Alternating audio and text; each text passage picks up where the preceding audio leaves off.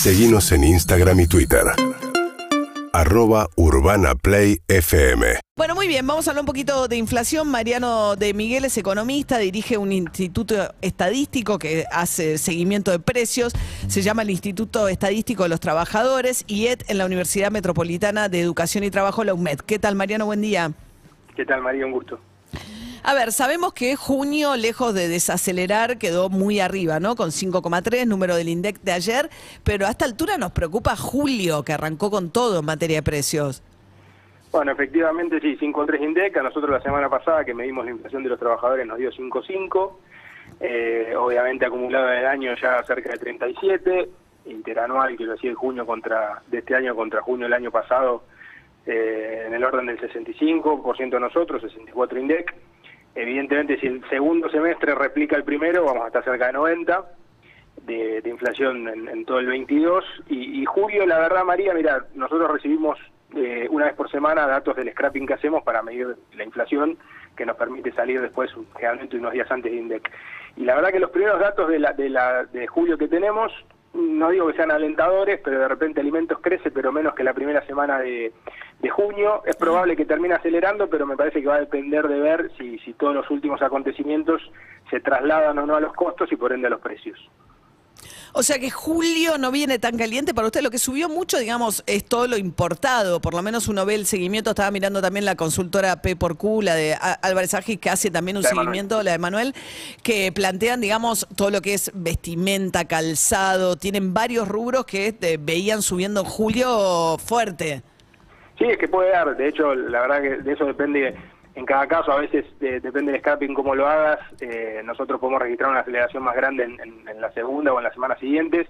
Eh, lo que se espera es que efectivamente julio acelere con respecto a junio, no sé si siete, algunos estaban viendo ocho, yo prefiero no adelantarme porque en general quiero ver los datos finales del, del mes, pero no me extrañaría que ocurra por lo que vos dijiste, es decir, eh, para mí la clave para analizar los precios hoy es que dominar la inflación implica gobernar los costos y, dentro de los costos el tipo de cambio es clave y ahí me parece que está la mayor incertidumbre con respecto a lo que viene. ¿no? Claro, acá estaba mirando, sí, variaciones destacadas, prendas de vestir y calzado sobre todo, ¿no? Eh, y eh, equipamiento para el, el hogar, claro, los alimentos vienen subiendo menos que otros rubros este mes, en julio.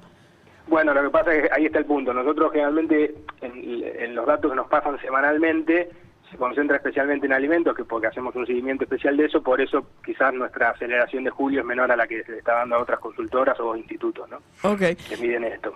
Pero están viendo entonces ustedes, digamos, estamos pensando si esto se mantiene, por lo menos, o sea, escenario no se dispara, pero la inflación tampoco baja. Estamos hablando de cerrar el año en cuánto.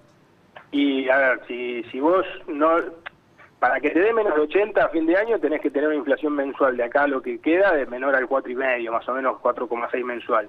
Si eso no lo lográs eh, y, te acercás más al promedio del primer semestre, que es algo así de 5,4, te va cerca del 90, 87 y algo da, que, por supuesto es una inflación muy muy alta en términos relativos históricos recientes, con un eso con un impacto económico y social muy grande. Pensá María que grosso modo el, el 25% de los hogares trabajadores formales es pobre y cerca del 60 informal y tener cerca de un 60, 70% de la población en, en condición de fragilidad, esto quiere decir o es indigente o es pobre o supera la línea de pobreza pero no más allá de una canasta, es decir, gana hasta dos canastas de, pobreza, es decir, es un cuadro donde eh, el escenario de régimen alto con inflación controlada no sería un escenario tan malo si lo comparás con el escenario de, de que se te descalabre el tipo de cambio y por ende la inflación, más de lo que, de lo que hoy tenés, ¿no?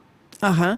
Eh, bien, claro, pues el, tema, eh, eh, y en el mundo está pasando también, ¿no? Lo que pasa es que Argentina tiene una aceleración de la inflación muchísimo más marcada, de hecho es el país más inflacionario de toda América Latina, incluso por arriba de Venezuela hoy en día, pero tenés un escenario en el cual en el mundo también lo que está pasando es que la inflación no cede, ¿no?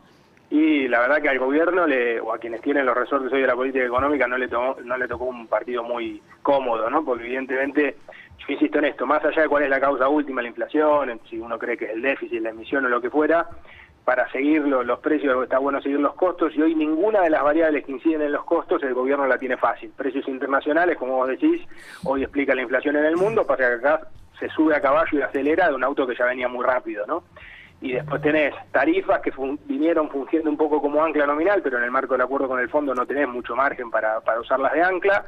Tampoco los salarios, porque vinieron siendo un poco de ancla, pero el cuadro económico y social me parece que no da para usar a los salarios como, como ancla, y el tipo de cambio, que es lo que quizás hoy indicaría el manual, es decir, otros países lo que hacen en este contexto global es, che, me está presionando los costos, los precios internacionales, bueno, anclo el tipo de cambio, trato de compensar un poco por ahí, y si eso me genera problemas de competitividad externa, lo resuelvo en el mediano plazo. Argentina eso tampoco hoy lo puede hacer fácil, primero por el acuerdo con el fondo que no le permite usar como ancla el tipo de cambio y después porque no tiene hoy condiciones como otros países, no sé, Brasil, para, para gobernar el tipo de cambio. Es decir, hoy al gobierno le está haciendo muy difícil decirle al mercado dentro de tres meses el tipo de cambio va a ser este y que sea ese, efectivamente. Claro.